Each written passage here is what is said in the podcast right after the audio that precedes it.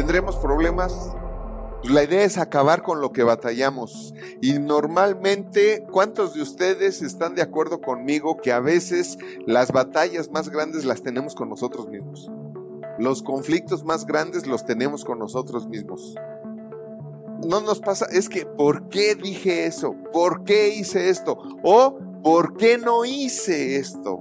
El famoso hubiera, ¿verdad? Decía mi papá, decía, el hubiera es la conjugación de los muy... ¿No?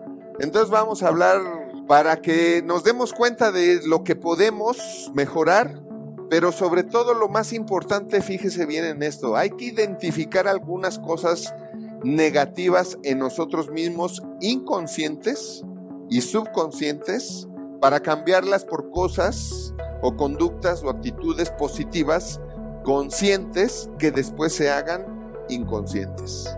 Esa es la idea. Vamos a identificar realmente en qué estamos mal. Ahora le voy a decir una cosa. Es muy importante que seamos sinceros, que seamos francos, que seamos honestos, que tengamos los pantalones bien puestos para vernos al espejo y decir si es cierto yo soy así, o si es cierto, a mí me pasa eso, o si es cierto, yo la sufrí así, o si es cierto, yo soy un canijo así también. ¿Estamos de acuerdo? ¿Por qué? Porque si no somos francos y honestos, es como si tú vas al médico y el médico te dice, ¿qué le pasa? Nada, estoy re bien.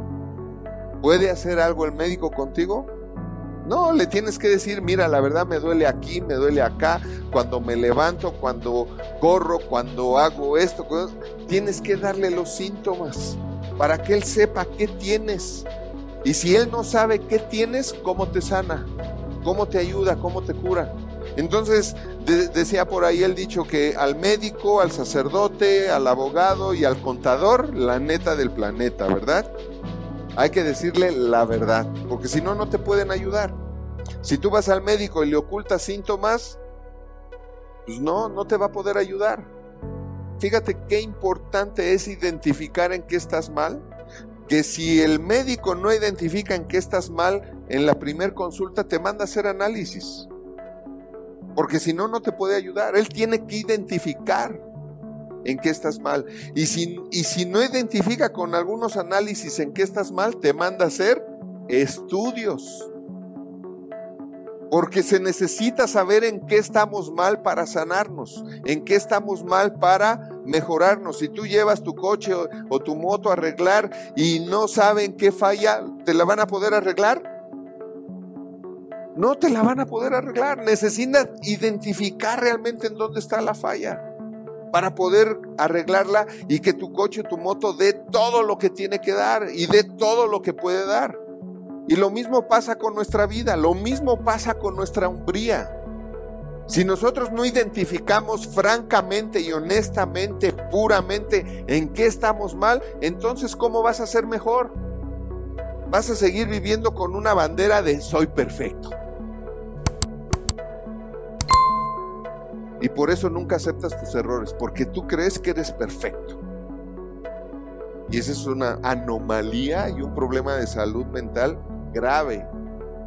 Porque nadie quiere a alguien que no acepta sus errores.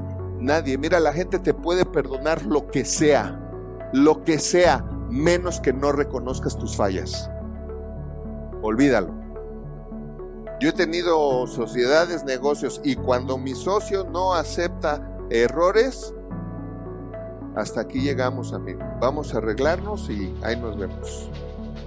Por eso no, no, tengo necesidad de estar batallando con gente que además el que no acepta errores trae atrás de eso toda una patología psicoemocional bastante delicada. Hola de nuevo, déjanos tu opinión y si te gustó el video regálanos un like. Suscríbete y activa la campanita para que no te pierdas ninguno de los videos que tenemos para ti y tu familia. Y comparte, porque haciendo crecer a otros, creces tú.